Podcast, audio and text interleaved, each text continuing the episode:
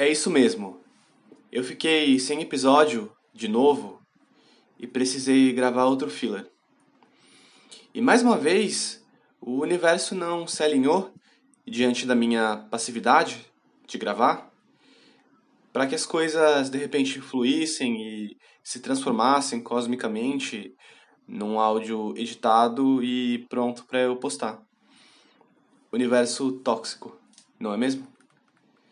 Bem, dito isso, seja muito bem-vinda ou bem-vindo a isso que não é um episódio e sim um quadro chamado Isso não é um episódio, isso é um quadro.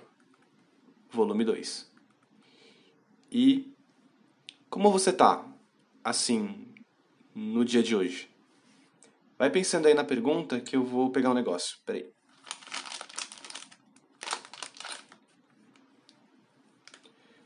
Pronto.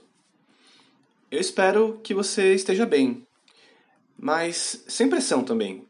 Longe de mim querer projetar sobre você a minha expectativa positiva sobre o seu estado atual. Imagina, fazer o favor para uma pessoa de dar play num podcast para ouvir e ainda ser pressionado para dizer que está bem. Isso é uma afronta.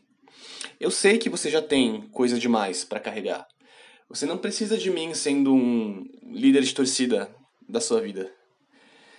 De qualquer forma, existia uma urgência para eu gravar esse quadro devido a um fato que se deu essa semana. Mas antes de falar sobre isso, eu quero abrir um parênteses metafórico. Não que eu vá de fato pegar uma folha e uma caneta e riscar a abertura de um parênteses. Mas eu quero fazer dois agradecimentos, se eu puder. O primeiro é para as pessoas que estão vindo me dizer que estão ouvindo o podcast, porque para mim isso é muito importante, uma vez que às vezes eu esqueço que ele existe fora da minha cabeça. Então, quando tem um outro ser humano validando a materialidade desse projeto, eu até tomo um susto. Nossa, esse pedaço da minha vida não habita o meu universo particular de fantasia. E isso é bom porque se me deixar sozinho e sem validação, eu me perco mesmo em mim. E começo até a falar sozinho. Eventualmente com um gravador ligado. E o segundo agradecimento vai para uma pessoa específica, que foi a primeira pessoa que deu para mim um feedback negativo sobre o podcast. E na verdade, ela nem falou diretamente comigo. Uma amiga minha que me encaminhou o comentário dela, é, que dizia que, abre aspas, enquanto ouvinte de podcast, achei que faltou ele te apresentar no início e dar um contexto. Fecha aspas. E aí, quando eu li essa mensagem, eu confesso que eu imaginei que só poderia ter sido aquele perna longa, vestido de mulher com a mão no peito, do meme falando, sabe?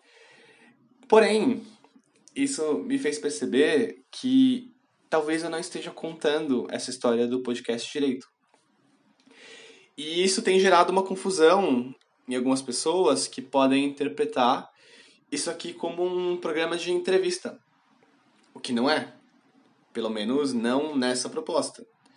São apenas conversas que eu teria com amigos num dia normal, só que gravadas e publicadas online para todo mundo ouvir numa plataforma e formato que as pessoas têm o hábito de consumir entrevistas. Eu fiz uma pausa agora porque eu olhei para o lado e eu me deparei com um desenho que eu fiz hoje mais cedo, num quadro branco que eu tenho aqui no quarto. E eu queria desenhar o Michael Scott, que é o personagem do Steve Carell no The Office. Só que, por engano, eu acabei criando o que seria uma versão rascunho do Sérgio Moro.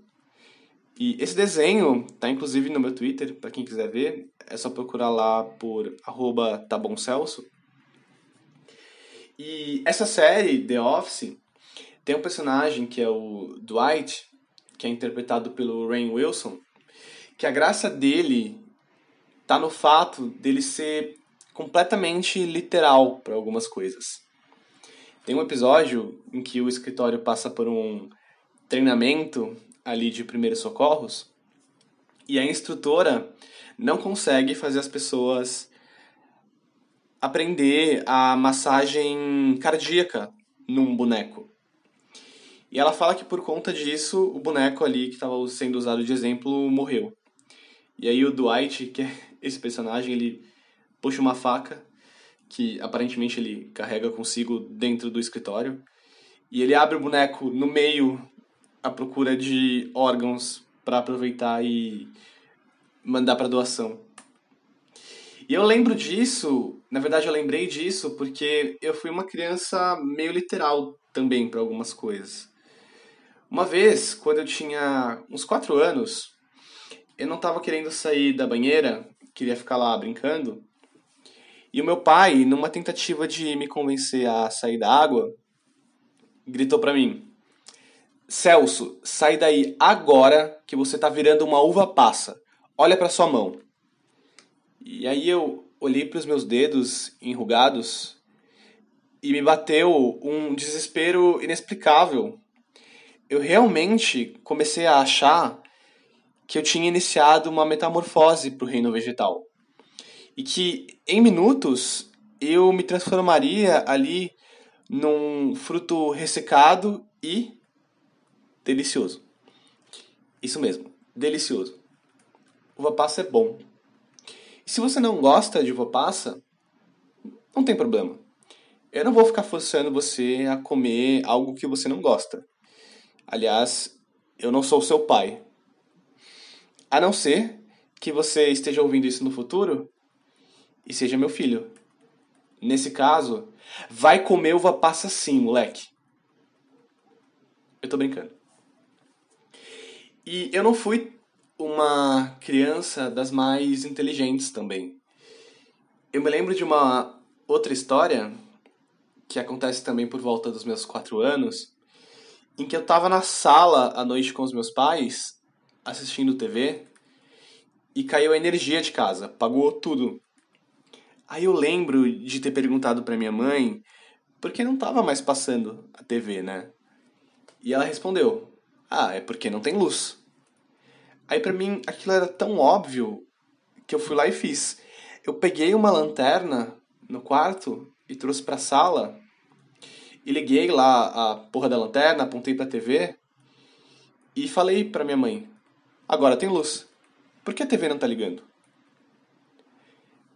Nesse momento, a minha mãe percebeu que eu não seria uma pessoa das mais brilhantes. Aí ela resolveu pegar o dinheiro que estava juntando para minha faculdade e comprou o carro que ela estava querendo. Fez bem, eu acho. Mas na verdade, nem era sobre isso que eu queria falar. O que eu queria dividir com vocês é que o Orkut Lembra do Orkut? O Orkut voltou. E talvez eu esteja empolgado até demais com essa notícia. Na verdade, um fã do Orkut que resolveu recriar a rede social com uma interface e uma mecânica idêntica ao Orkut original. Não é um produto oficial do Google, né? Inclusive, você não consegue resgatar a sua conta antiga, você tem que começar do zero. Mas é sério, gente, é igualzinho. Eu sempre me peguei pensando com uma nostalgia muito grande sobre o Orkut. Para mim, essa rede social é um símbolo de tempos mais simples. Me lembra ali da minha pré-adolescência, chegar da escola, abrir o computador, entrar no MSN, daí entrar no Orkut, ver se tinha scrap. Era bem divertido. Só que eu realmente tinha muita dúvida se de fato era tão legal. Ou se a saudade distorcia um pouco da minha memória quando eu lembrava dessa experiência. Porque a gente faz isso, né? Você, por exemplo, por exemplo, lembra com carinho da sua infância caso não tenha acontecido algo terrível nela, né? No caso, como alguém dá um feedback negativo pro seu podcast, tô brincando. Mas a gente tem uma memória distorcida da infância por conta dessa nostalgia. Ser criança é também lidar com uma série de proibições. É querer falar e não ser ouvido, é querer ir para os lugares e não poder, ter que dormir na hora que mandam, enfim, tem várias coisas ali que quando você se torna um adulto não acontecem mais. Hoje, por exemplo, se eu quisesse ter jantado um yakisoba para dois sozinho em casa, nada me impediria. E nada me impediu. Foi o que meio que aconteceu. E, inclusive, eu guardei aqui o biscoitinho da sorte para abrir aqui com vocês. Aí agora eu vou fazer um unboxing do biscoitinho. Um ASMR do biscoito da sorte. para ler a sorte para vocês. Fator improviso aqui no podcast. Vamos ver o que, o que ele me diz. Eu confesso que eu achei que seria um pouco mais fácil de abrir, mas agora eu consegui. Agora eu vou quebrar ele aqui.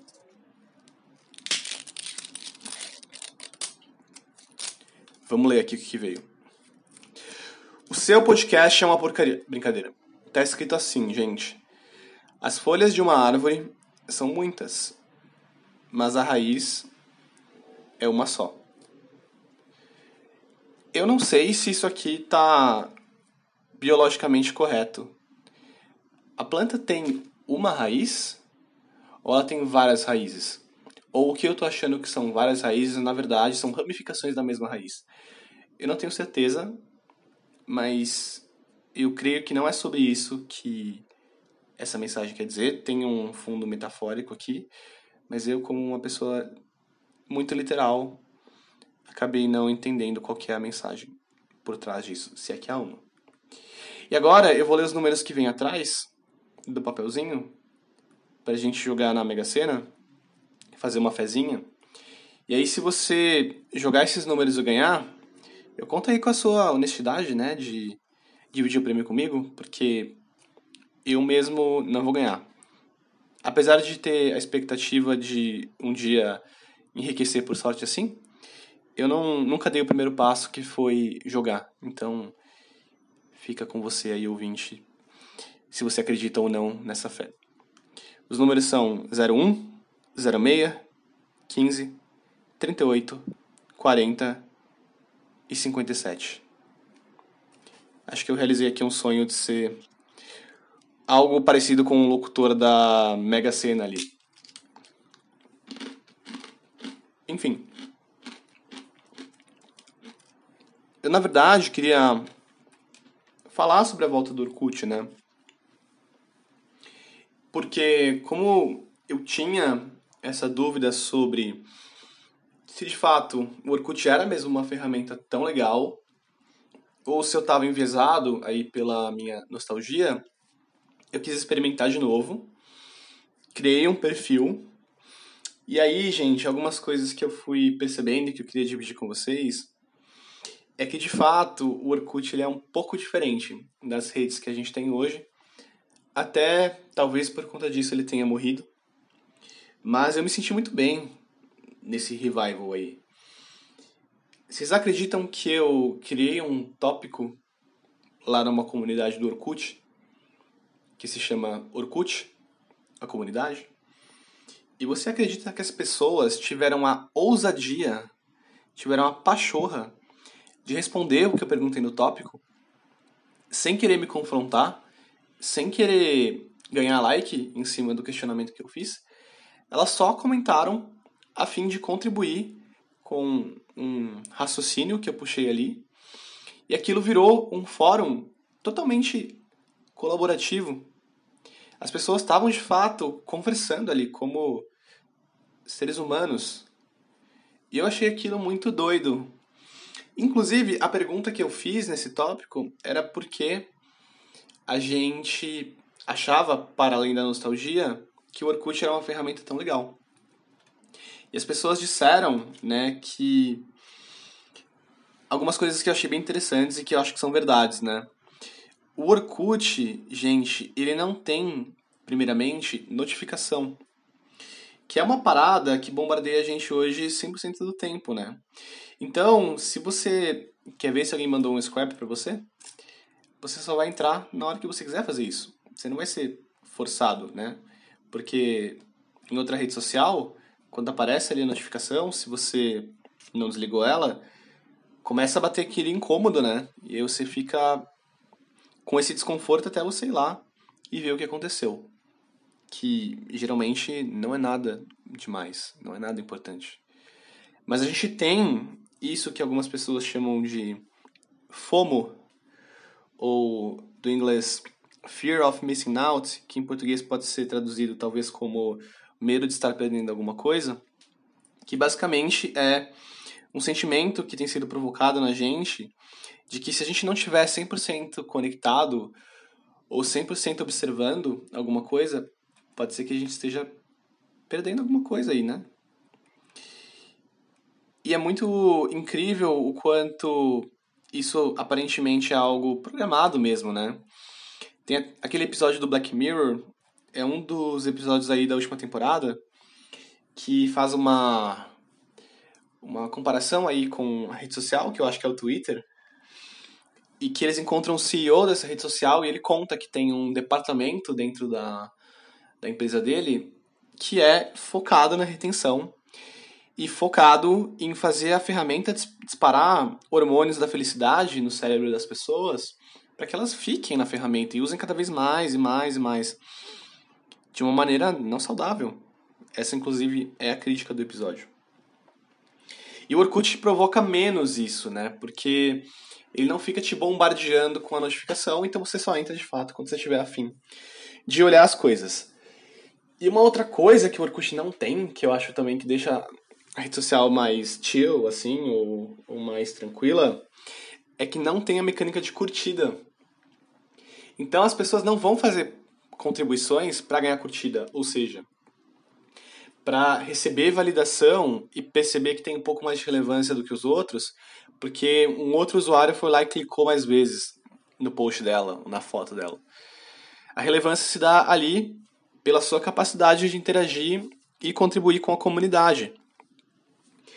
Uh, o Orkut ele é uma rede social muito voltada à comunidade e muito menos voltada à individualidade, diferentemente aí do Facebook, e do Instagram. Talvez por isso que eu tenha sido mais feliz na época, na época do Orkut, e, tenho, e tenha curtido bastante a volta dele. Atualmente não tem muita gente usando ainda, é um público bem menor. Então fica o convite aí, gente. Me adiciona lá no Orkut. Que saudades que eu tava de falar isso. E queria fazer um agradecimento aí pra galera da Como, que respondeu o meu post. Com certeza ele deu uma inspiração muito boa para eu gravar esse quadro aqui, que é o oficial de Encher Linguiça do meu podcast.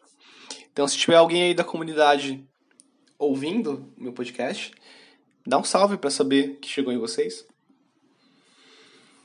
Gente, é, no mais, eu acho que é tudo isso que eu queria dizer. espero que tenha feito algum sentido um quadro aqui um pouquinho mais curto do que os que eu tenho postado geralmente, mas é legal que também a gente testa o formato e vê se vocês curtem ou não. Mas me digam, né, se vocês acharam esse jeito de postar legal ou se não, se vocês preferem os posts mais, mais compridos. Espero que vocês passem aí o resto da semana bem, menos você que fez uma crítica lá no meu podcast, você sabe que eu tô falando com você. Tô brincando, é... é... Parece que eu fiquei ressentido, né? Inclusive gravei um episódio só para isso. Brincadeira, gente, mas que era tudo isso é verdade mesmo. Um beijo e até a próxima conversa.